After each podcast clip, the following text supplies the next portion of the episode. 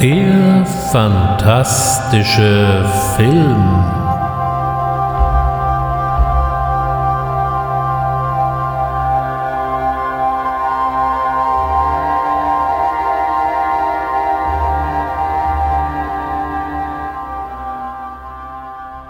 Herzlich willkommen zum fantastischen Film.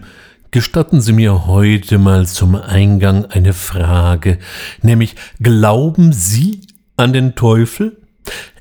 Ganz egal, wie man zu diesem Thema im Allgemeinen oder im Besonderen steht, den Teufel gibt es, zumindest im Kino. Und hier hat er immer schon wieder seinen großen Auftritt. Einen der ganz frühen Teufelsauftritte den hatten wir 1922, erschienen im schwedischen Doku-Horror-Stummfilm Hexan oder eben Hexen.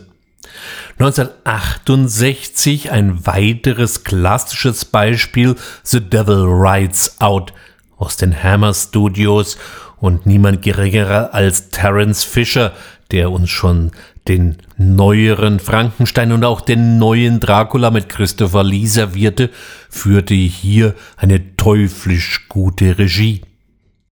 Für die heutige Ausgabe des fantastischen Films habe ich mir drei Vertreter des modernen Teufelsfilm ausgesucht, oder zumindest des moderneren.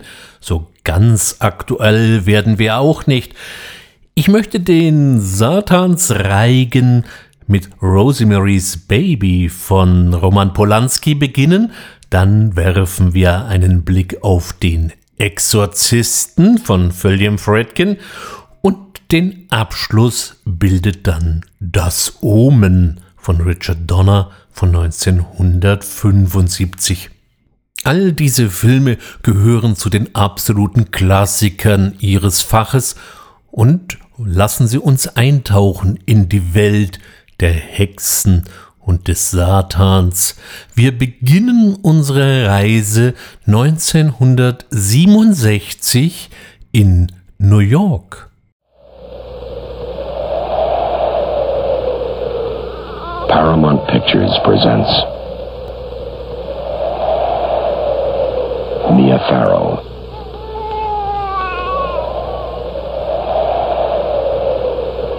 co-starring John Cassavetes. Let's have a baby. Oh, Ro, honey, for God's sakes, don't cry, I all will. right? I won't. You better go down below, miss.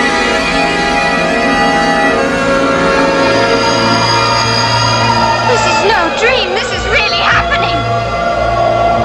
Written for the screen and directed by Roman Polanski. From the best-selling novel by Ira Levin. Ruth Gordon, Sidney Blackmer, Morris Evans, and Ralph Bellamy.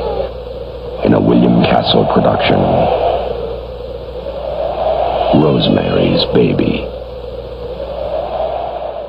Rosemary's Baby ist der Film, der vielleicht von den dreien am wenigsten das Prädikat Horrorfilm verdient. Es scheint eher ein Drama zu sein. Die Story ist relativ einfach. Ein junges Paar zieht in ein altehrwürdiges Apartmenthaus das sogenannte New Yorker Bramford Building ein, um das sich so einige, naja, etwas makabere Legenden ranken. Irgendwelche Schwestern sollen da Kinder verspeist haben und auch ein Hexenmeister hatte da sein Domizil aufgeschlagen. Aber na ja, das ist halt Gerede und das gibt es in jedem altehrwürdigen Mietshaus. Nachdem man sich so einigermaßen eingelebt hat, wird Rosemary schwanger, wobei die Zeugung ehrlich gesagt unter ein bisschen eigenartigen Umständen erfolgt. Die Betreuung der Schwangeren erfolgt dann unter den Argusaugen einer vielleicht etwas zu bemühten Nachbarin. Und überhaupt ist diese Schwangerschaft jetzt nicht die angenehmste und so wird Rosemary so langsam aber sicher doch nervös. Sollte hier im Haus sich am Ende doch noch ein Hexenzirkel befinden und lauern Sie jetzt etwa auf Ihr ungeborenes Kind oder auf was auch immer sie da austrägt? Das Raffinierte an Rosemary's Baby ist, dass es dem Zuschauer überlassen bleibt, wie viel Hexen und wie viel Teufel hier denn wirklich am Werke ist und äh, vielleicht ist das doch einfach alles nur aus Rosemarys hormonell etwas angegriffenem Geist entsprungen und sie hat sich eigentlich alles nur eingebildet? Beide Deutungen sind hier in diesem Film durchaus möglich und es gibt keinen richtigen oder falschen Weg. Jeder kann den einschlagen, der ihm mehr genehm ist. Unter dem Aspekt der Hysterie ist Rosemary's Baby ein durchaus modernes Thema. Nicht, weil der Teufel an jeder Ecke lauert, sondern wenn wir uns ansehen, wie die Schwangere sich immer tiefer und intensiver selbst davon überzeugt, dass sie von Hexen bedroht wird, die ihr Böses wollen. Sie versinkt immer tiefer in ihrer eigenen Bubble, wenn man so will, in ihrer eigenen Blase, bis sie und vielleicht sogar auch schon der Zuschauer glaubt, alle, aber auch wirklich alle wären hinter ihr her. In der letzten Ausgabe vom fantastischen Film sprach ich ja über den Poltergeistfluch, der so gerne mal kolportiert wird, und auch hier wurden isolierte Ereignisse zu einer Story verwoben und plötzlich kam da eine ganz wilde Geschichte raus. Auch heute kann man jede Menge Menschen antreffen, die aus den unterschiedlichsten Thesen, Behauptungen, gut klingenden Legenden und Quellen der unterschiedlichsten Art und Weise einen Cocktail heranmischen, bis eine Geschichte herauskommt, die eben nur noch der eigenen Überprüfung oder eben nur noch durch die eigene Community standhält und die Personen, die es wagen, die Welt anders zu sehen, strikt ausschließen. Sie selber sehen sich dann umringt von Feinden und von Bedrohungen und alle wollen was von ihnen und zwar nur das Schlechteste und wollen sie, ich traue mich das Wort manchmal gar nicht mehr auszusprechen, am Ende vielleicht sogar impfen. Doch zurück von den Verschwörungstheorien unserer Zeit zu Rosemary's Baby von 1967. Die Geschichte basiert nicht auf wahren Begebenheiten übrigens, sondern auf einem Roman, und zwar von Ira Levine.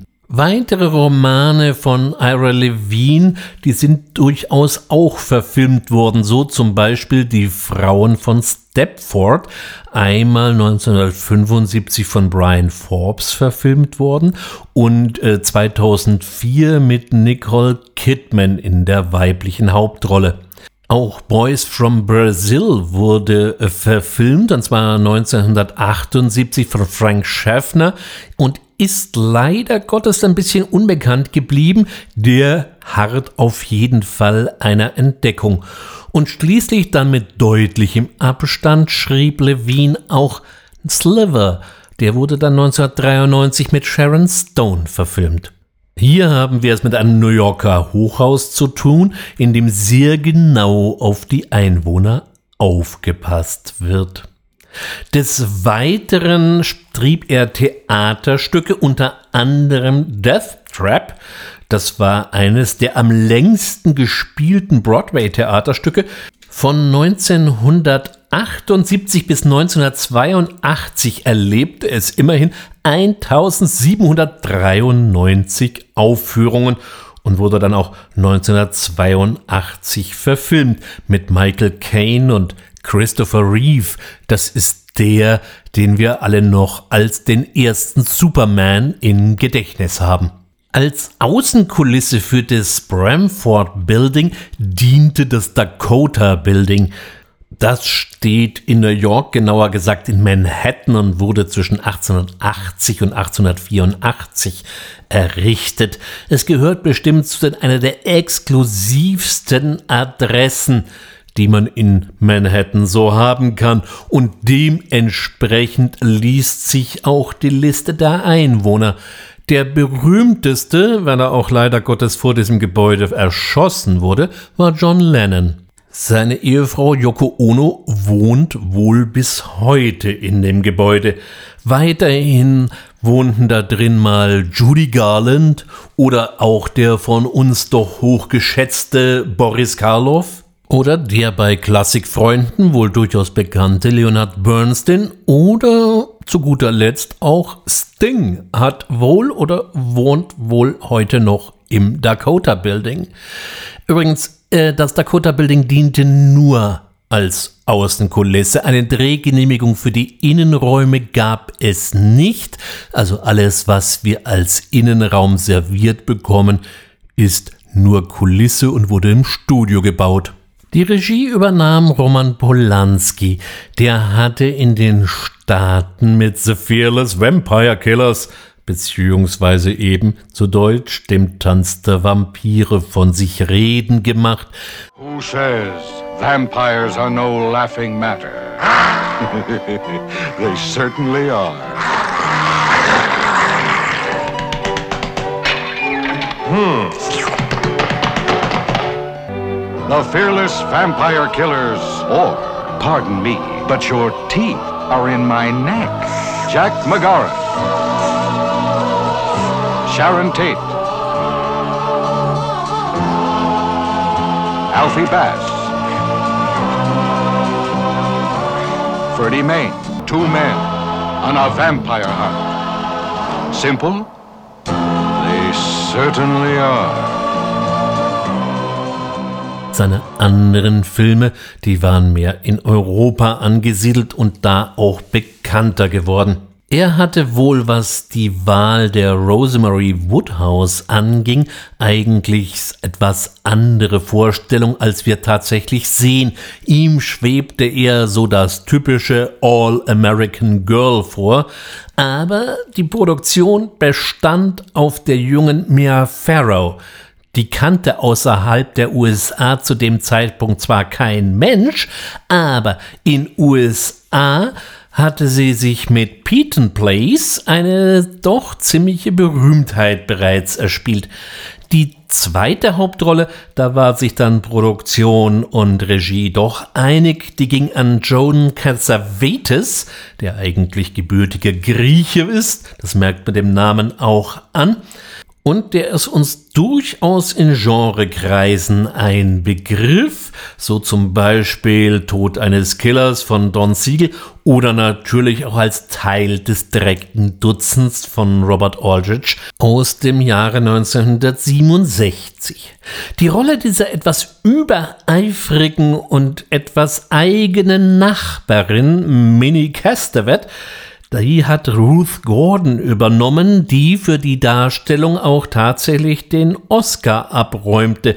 Sie hat übrigens dann 1971 in der rabenschwarzen Komödie Harold und Maud es zu einer wahren Kultfigur gebracht. Überhaupt setzte Polanski auf altgediente Kämpfer. Das prominenteste Beispiel ist der vielleicht etwas zwielichtige Gynäkologe Abraham Saperstein, der wurde von Ralph Bellamy gespielt. Der hatte seine Karriere 1931 begonnen und vielleicht erinnert sich auch noch der ein oder andere an die Komödie Die Glücksretter, so eine der frühen Komödien mit Eddie Murphy und Dan Aykroyd. Auch hier haben wir dann Ralph Bellamy noch nach Rosemary's Baby als Randolph Duke erleben dürfen. Sidney Blackmer, der den äh, Roman Casterwett gab, der hatte seine Karriere sogar schon 1914 begonnen. Für ihn war dann Rosemary's Baby leider sein vorletzter Film. Er starb hochbetagt 1971. So haben wir hier eine wahrhaft illustre Riege beieinander Und in diesem Zusammenhang muss ich natürlich auch mal ein bisschen über Roman Polanski sprechen. Der war in Polen, genauer gesagt in Krakau, aufgewachsen äh, und war dann später in Europa aktiv und hatte mit dem äh, ersten Film Das Messer im Wasser 1962 schon mal ganz schön für Aufsehen gesagt. Es folgte Ekel mit einer recht jungen Catherine Deneuve, ein ganz fieses Stück Film, also den finde ich immer noch bis heute sehr, sehr beeindruckend und der weiß einen zu packen. Dann kam so eine Krimi-Groteske, wenn Kartelbach kommt, na ja, ja, man kann darüber streiten. Und dann kam dann eben schon der Tanz der Vampire.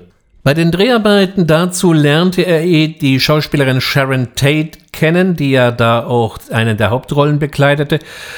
Ja, die beiden verliebten sich, heirateten und zogen blöderweise, muss man ja wohl sagen, in die USA. Das äh, wies sich dann eben als ganz blöde Idee, denn nach den Dreharbeiten äh, zu Rosemary's Baby wurde Sharon Tate von den Anhängern der Sekte um Charles Manson auf ziemlich heftige Art ermordet.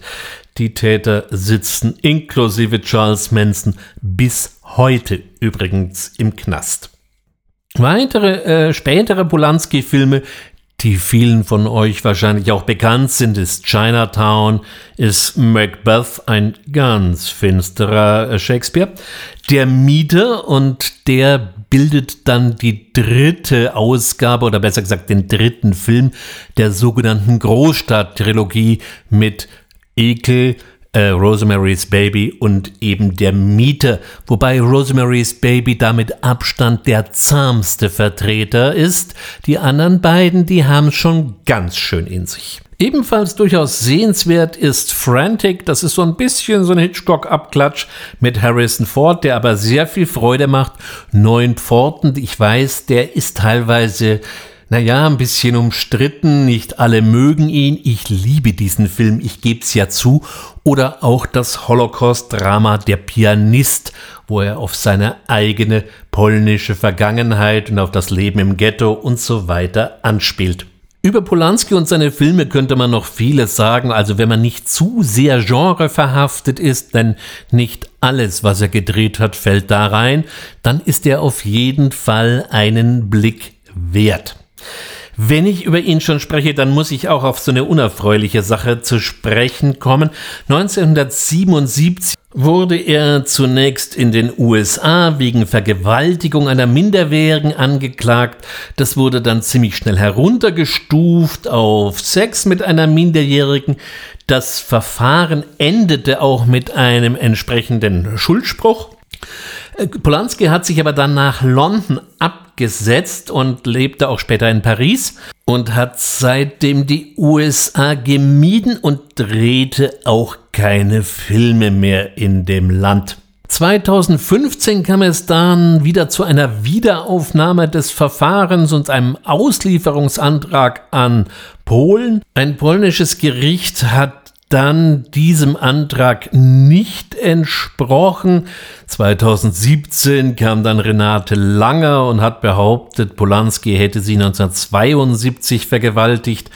Und 2019 kam Valentin Monnier und hat auch nochmal einen derartigen Vorwurf erhoben, auch aber schon lang her, Jahr 1975. Polanski hat sich immer energisch gegen diese Vorwürfe verwahrt und irgendwie, ja, was Neueres kann ich dazu auch nicht finden.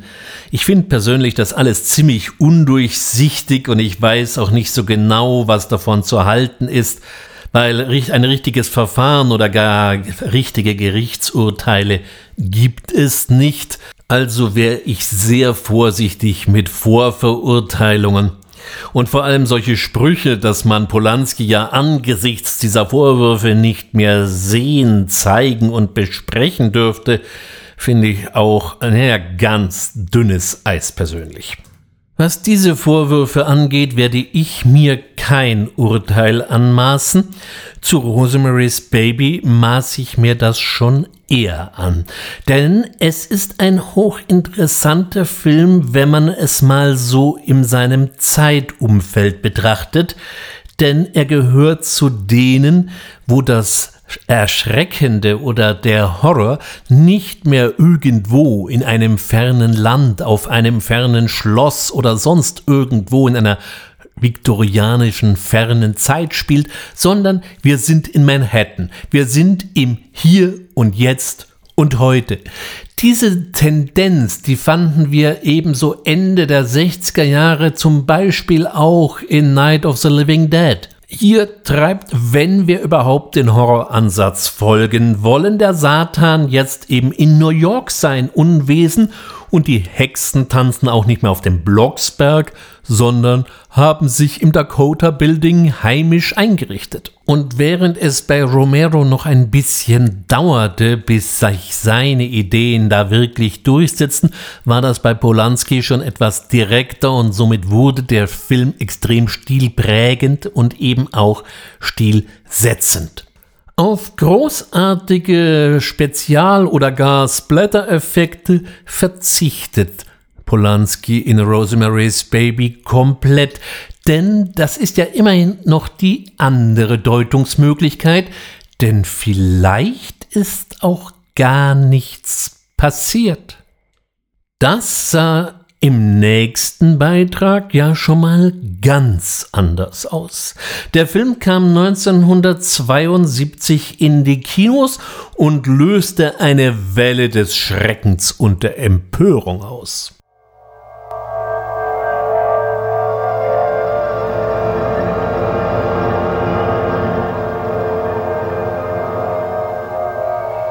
Somewhere between science and superstition. There is another world. The world of darkness. Nobody expected it. Nobody believed it. And nothing could stop it. The one hope. The only hope. The Exorcist.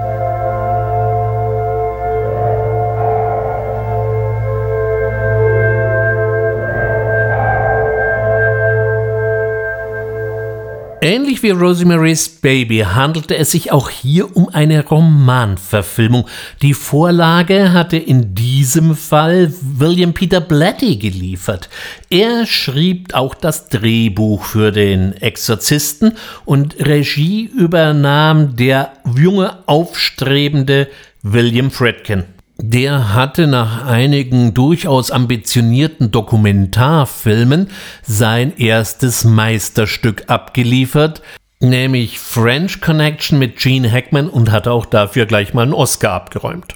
Dabei erschien die Realisierung dieses Films alles andere als einfach. Im Vorfeld hatten schon reihenweise Regisseure ihre Mitarbeit am Exorzisten abgesagt, unter anderem so durchaus prominente Namen wie Peter Bogdanovich oder eben auch Stanley Kubrick. Das hätte mich interessiert, was da rausgekommen wäre.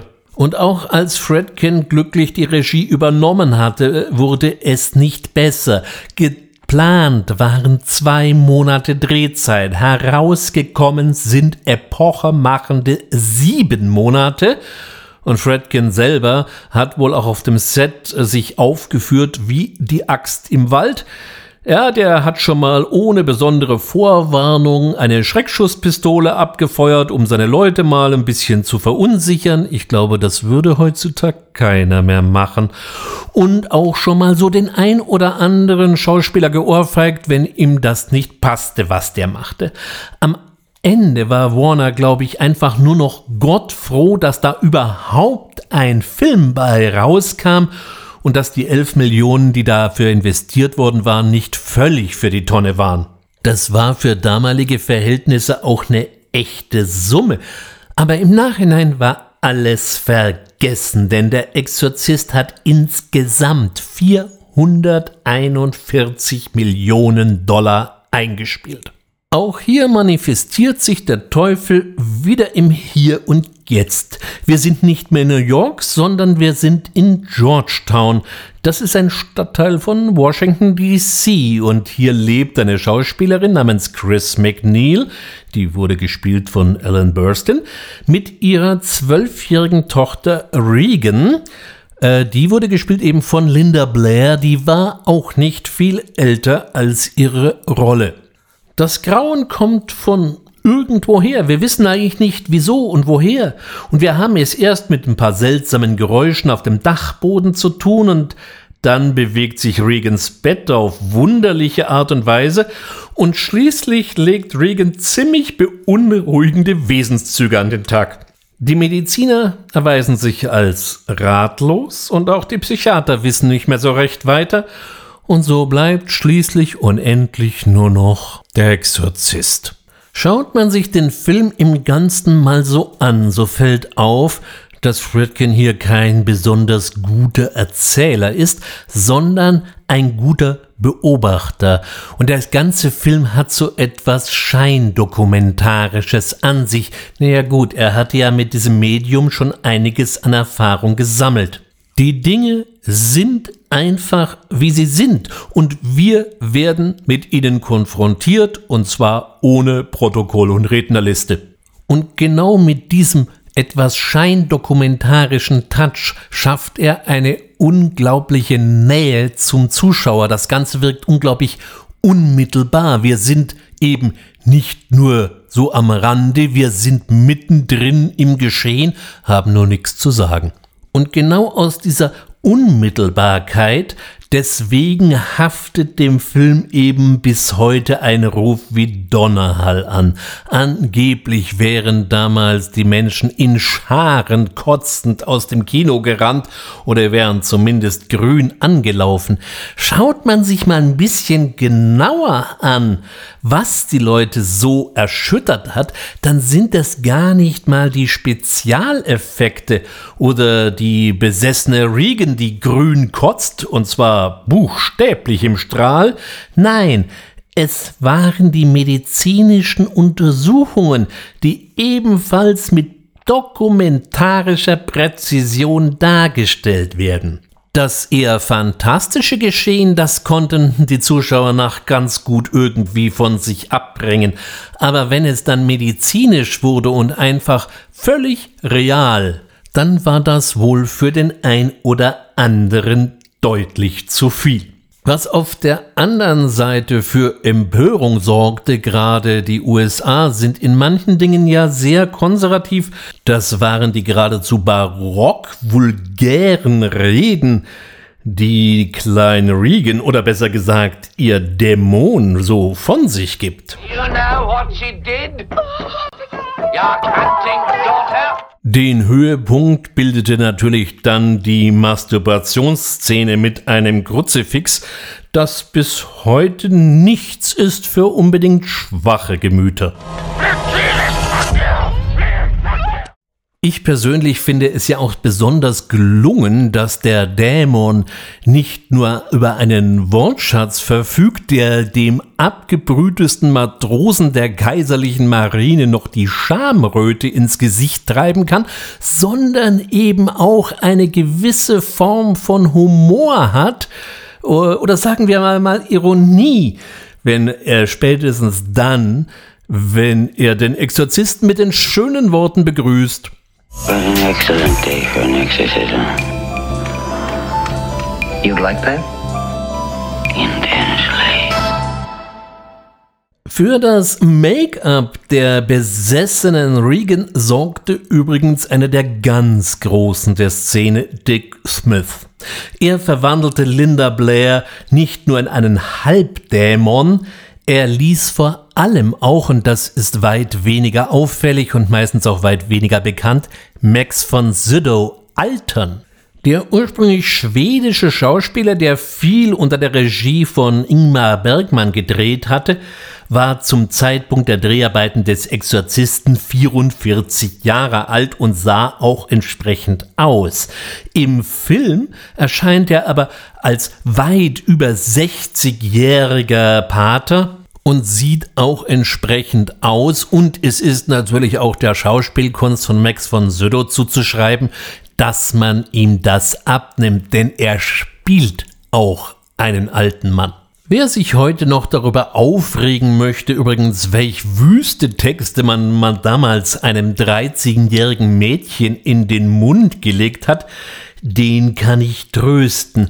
Nicht alles, was hier äh, die Regan von sich gibt, ist wirklich von ihr gesprochen worden. Insgesamt standen drei Personen hinter der Rolle. So wurde Linda Blair in einigen kurzen Szenen von Eileen Dietz gedoubelt und die Stimme stammt teilweise auch nicht von ihr, sondern von Mercedes McCambridge.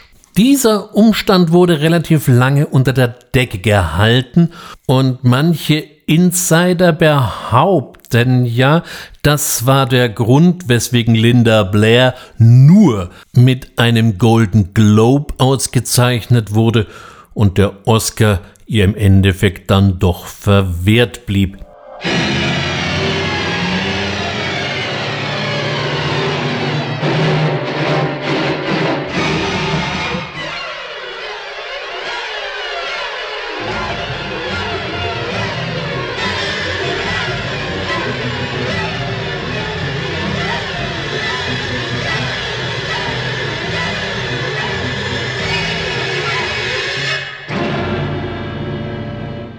Ebenfalls seiner Teilnahme verwehrt blieb übrigens der Argentinier und Komponist Lalo Schifrin. Auf den geht zum Beispiel das wunderbare Thema von Impossible Mission zurück. Der einzige Hinweis auf seine Mitarbeit, das sind die Streicherklänge, die wir vorhin im Trailer gehört haben. Dieser Trailer, also der Originaltrailer zum Exorzisten, der lässt sich auf YouTube unter dem schönen Stichwort Band Trailer Exorzist oder vergleichbare Suchwörter problemlos finden. Das ist ein durchaus aufregendes Teil Experimentalfilm, denn nach nur einer Szene werden einem nur noch harte Schwarz-Weiß-Bilder, also sehr grafisch, geradezu stroboskopisch um die Ohren gehauen. Auf dem Monitor oder auf dem Fernseher wirkt das jetzt so, naja, ganz okay. Man stelle sich das aber mal bitte auf einer großen Leinwand vor. Da konnte man sich schon mal ein erstes Trauma abholen. Diesen Trailer gab es nicht allzu lange und auch Schifrin flog wieder aus der Produktion raus. Es hat ihn derartig geärgert, dass er die Kompositionen für den Exorzisten im wahrsten Sinne des Wortes aus dem Fenster warf. Anstatt also einer komponierten Filmmusik kamen jetzt unterschiedliche Musiker zum Zuge, unter anderem eben auch der junge Mild Oldfield, der sein Debütalbum Tubular Bells ja eben gerade erst veröffentlicht hatte.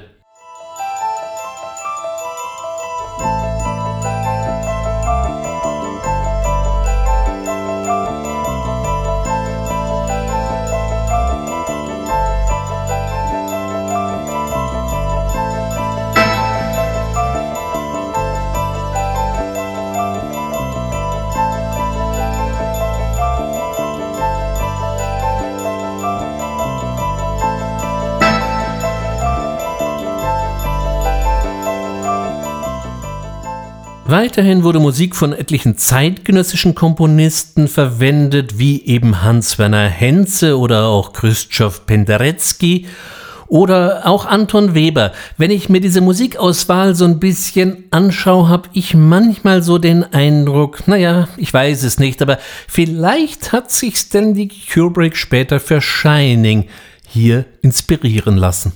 Die ganze Geschichte um den Exorzismus und den Exorzisten soll ja angeblich auf einer wahren Begebenheit beruhen, die sich in den USA kurz vorher zugetragen haben sollen. Wie viel Fakt und wie viel Fiction da wirklich aufeinander trafen, naja, das ist natürlich eine ganz andere Sache. Auf der anderen Seite waren Exorzisten durchaus zur damaligen Zeit ein aktuelles Thema. Allein in England standen 1973 noch 20 ausgewachsene Exorzisten im Dienst der Kirche.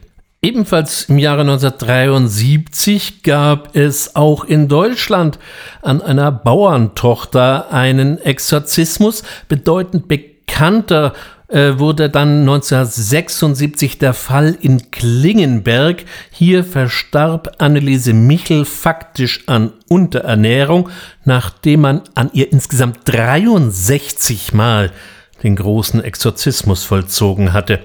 Diese Geschichte wurde übrigens dann später von Scott Derrickson für den Film Der Exorzismus der Emily Rose als Basis herangezogen. Vielleicht noch sehenswerter ist sogar der deutsche Beitrag von Herrn Christian Schmidt. Der hat einen Film über genau den gleichen Fall gedreht unter dem Namen Requiem. 2001 kam der Exorzismus dann erneut ins Kino unter dem Untertitel The Version You Have Never Seen. In Deutschland wurde die Fassung auch als Director's Cut verkauft. Das ist allerdings schlichtweg nicht korrekt. Fredkin hatte immer schon die Rechte am Final Cut des Films. Es war vielmehr William Peter Blatty, der Autor des Romans und des Drehbuchs, der auf einen neuen Schnitt drängte.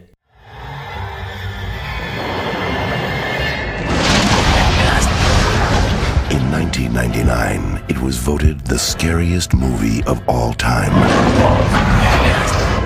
It remains the most viscerally harrowing movie ever made. Absolvo. The Exorcist, the most electrifying movie of the 20th century, returns in a thrilling, expanded version with footage that has never been seen before. Fredkin hatte aus dem fertigen Film oder aus der Rohschnittfassung, wenn man so will, zwölf Minuten nochmal rausgenommen. Und Blatty hat ihm das erstmal fürchterlich verübelt und die haben eine Weile nicht mehr miteinander gesprochen. Irgendwann hatten sie sich dann wieder so weit eingekriegt und naja, also Fredkin hat sich dann, dann nochmal die Sachen angeguckt und hat eben die verloren gegangenen zwölf Minuten wieder eingefügt. Unter anderem kam auch eine sehr spektakuläre Szene wieder rein, nämlich das Spider Walk, in dem Regan rückwärts kopfüber die Treppe runterläuft und dabei nochmal reichlich Blut spuckt. Ich persönlich bin kein besonders großer Freund dieser Szene. Nicht, weil sie schlecht gemacht wäre, die sieht natürlich gut aus und hat dann durchaus erhebliches Bedrohungspotenzial, auf der anderen Seite, ich mag sie an der Stelle im Film nicht. Ich finde sie dramaturgisch falsch platziert. Sie ist sehr laut, sehr explizit und das aber in einer Stelle im Film, wo das für mich zumindest überhaupt nicht hinpasst. Auch das sehr offene Ende von Fredkins ursprünglicher Fassung wurde durch das Ende ersetzt, was Peter Blatty wohl lieber gesehen hat.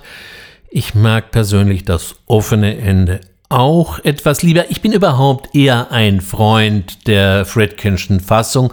Ich mag diese Neufassung nicht so besonders. Das Schöne ist, es gibt wunderbare Blu-ray-Ausgaben. Da sind beide Schnittfassungen drin. Man kann sich beide anschauen und dann kann jeder entscheiden, welche Fassung ihm die liebere ist. Das offene Ende gerade in der Fredkinschen Fassung lud natürlich geradezu zu einem Sequel ein und das kam dann 1977 mit Linda Blair und Richard Burton unter der Regie von John Boorman in die Kino. Ja, und wurde zumindest so in der öffentlichen Wahrnehmung zu einem riesigen Flop. Ganz so katastrophal kann es irgendwie nicht gewesen sein. Denn wenn man sich anschaut, der Film hat doch immerhin 30 Millionen eingespielt. Das muss man erstmal gemacht haben aber er blieb natürlich meilenweit hinter den Erwartungen zurück und ist überhaupt, naja, sagen wir mal so, ein sehr eigenes Werk. 1990 folgte dann Exorcist 3, da hat dann äh, William Peter Bloody endlich auch mal selber Regie führen können. 2004 gab es dann nochmal ein Prequel, da geht es dann so ein bisschen um den jungen Pater Marin. Ne? Das ist dann später eben der alte Max von Sydow gewesen. Das hat Rennie Harlan übrigens äh, realisiert. Und 2005 gab es dann noch ein zweites Prequel von Paul Schrader. Die Filme sind ja so handwerklich ganz gut gemacht, da möchte ich ja gar nicht maulen, aber sie können einfach dem Original hinten und vorne nicht das Wasser reichen. Übrigens, der Exorzist 2, der hätte fast unseren dritten Teufelsfilm verhindert. For generations, the Thorns have been a family of tremendous wealth, position and power. The perfect marriage of Ambassador Robert Thorne and his wife Catherine was fulfilled by the birth of their son, Damien. And then, when the child was five years old, something terrible happened. Was it an accident? Was it murder? Was it a coincidence? Or was it an omen? Gregory Peck, Lee Remick, The Omen. I was at the hospital, Mr. Thorne, the night your son was born. This is not a human child. Make no mistake. There are those who will die for him. There are those who will kill for him. Who is he? What does he want? Where did he come from? And can he be stopped?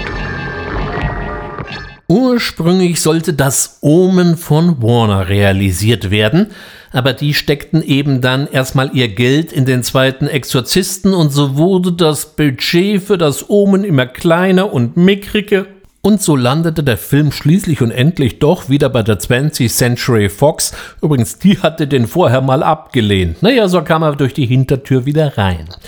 Die Regie durfte der damals noch junge und recht unbedarfte Richard Donner übernehmen und der hat dann mal wirklich gezeigt, dass er was kann.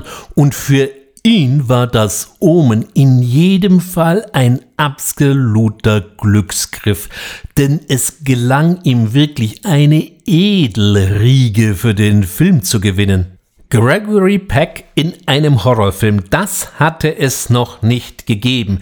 Er spielte dann den Botschafter Jeremy Thorne und war natürlich schon zu dem Zeitpunkt eine wirklich echte Größe. Er hatte in seinen jungen Jahren mit Hitchcock einige Filme gedreht, wie eben A Spellbound. Der hat in Deutschen den etwas albernen Titel Ich kämpfe um dich oder eben The Paradigm Case. Auch der ist äh, von Hitchcock. Unvergessen ist natürlich auch seine Darstellung vor allem in Moby Dick. Auch die zweite äh, Hauptrolle und die weibliche Hauptdarstellerin, ja, die ging an Lee Remick und die hatte eine ähnlich beeindruckende Filmografie aufzuweisen. Die dritte, die ebenfalls über eine sehr beachtliche Filmografie verfügte und auch über viel Theatererfahrung und über einen unglaublich intensiven Blick, war Billy Whitelaw, Sie hat die Rolle des satanischen Kindermädchens übernommen und ist weiß Gott furchteinflößend. Dann brauchte man natürlich noch einen Sohn Damien. Und äh, hier erwies sich Harvey Spencer Stevens als besonders geeignet. Bei äh, Probeaufnahmen sagte Richard Donner zu ihm, wenn er Action sage, solle er ihn angreifen und wenn er Cut sagt, solle er aufhören und hat ihn nach allen Regeln der Kunst provoziert. Naja, er rief Action und Klein Harvey haute dem armen Regisseur erstmal mit voller Wucht in die Eier und prügelte und drosch auf den ein, auch als äh, Donner rief Cut, hörte der nicht auf und man musste ihn mit sanfter Gewalt von seinem Regisseur wieder runterziehen. Ursprünglich war er Harvey blond, aber Donner hat nur gesagt, färbt dem Kerl die Haare schwarz, macht die Augen dunkler, das ist Damien. Und war im Stillen froh, dass es nicht sein Kind war. Und genauso wurde es gemacht. Die Haare wurden dunkel gefärbt, er bekam dunkle Kontaktlinsen, damit die Augen eben auch noch ein bisschen dunkler und schön dämonisch wirkten. Es blieb übrigens hier bei seinem einzigen Auftritt äh, im Filmgeschäft. Er hat dann später wohl Karriere in der Baubranche gemacht. Von allen drei Teufelsfilmen ist das Omen vielleicht der dynamischste und das liegt nicht zuletzt an den eher sparsam, aber dafür perfekt inszenierten Todesfällen. Inhaltlich bietet das Omen, und das haben auch manche Kritiker negativ angemerkt, gar nicht viel Neues, aber es ist eben perfekt inszeniert und macht einen Heidenspaß. Wieder einmal manifestiert sich hier das Grauen aus der Familie und erschüttert die Idylle von innen heraus. Das Omen ist dabei, von, auch von allen drei Filmen, die wir heute besprochen haben, wohl der nihilistischste Film. Konnten wir uns in Rosemary's Baby noch darauf zurückziehen, dass das vielleicht alles nur eine Schwangerschaftshysterie war, gelang es im Exorzisten immerhin das vorhandene Böse erfolgreich zu bannen. In Omen gibt es diese Hoffnung nicht mehr. If this is the truth, where does it end? Nun, wir wissen ja, wo es hinführte, nämlich zu Omen 2 und ein paar Jahre zu Omen 3. Über die Fernsehproduktion Omen 4, das Erwachen, naja, darüber breitet man doch besser mal den Mantel des beredten Schweigens. Natürlich wäre das Omen auch nur, naja, maximal halb so sehenswert und vor allem hörenswert, hätte es nicht die wunderbar finsteren und satanischen Chöre von Jerry Goldsmith gegeben.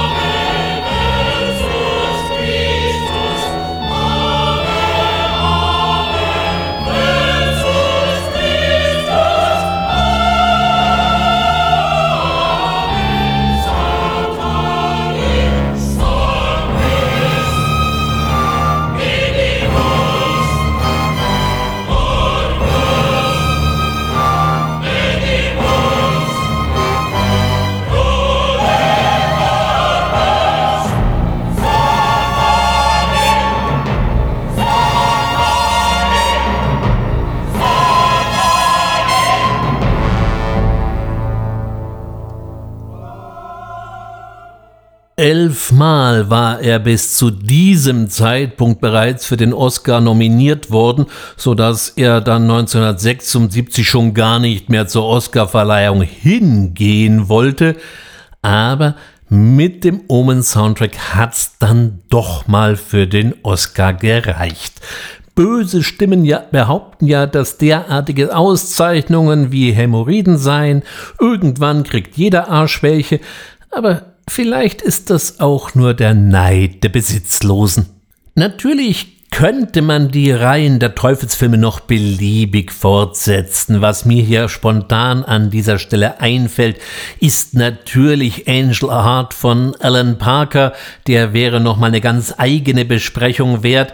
Wer diesen Film mit dem wahrhaft satanisch guten Robert De Niro noch nicht gesehen hat, der sollte das unbedingt bei Gelegenheit einmal nachholen. Danach hat man auf jeden Fall ein anderes Verhältnis zu gekochten Eiern und vielleicht auch was gegen Hühner. Aber ich für meinen Teil würde sagen, wir haben den Teufel heute schon genug gereizt. Und Sie wissen ja, die erste Lüge des Teufels ist, dass er nicht existiert. In diesem Sinne wünsche ich Ihnen, wie immer an dieser Stelle, eine gute Zeit. Mache Sie natürlich darauf aufmerksam, dass, falls Sie es noch nicht getan haben sollten, es empfiehlt sich, den fantastischen Film zu abonnieren. Die nächste Ausgabe wird eine Weihnachtsausgabe sein und da werde ich, was die Filmauswahl angeht, etwas versöhnlicher werden. Ich habe das Programm noch nicht studiert, aber vielleicht kommt sogar ein oder andere auch an den Feiertagen mal wieder ins Fernsehen. Lassen Sie sich einfach überraschen. Bis dahin meine Empfehlung, einfach fantastische Filme gucken. Ich bedanke mich heute fürs Zuhören und sage bis bald, Ulrich Wössner.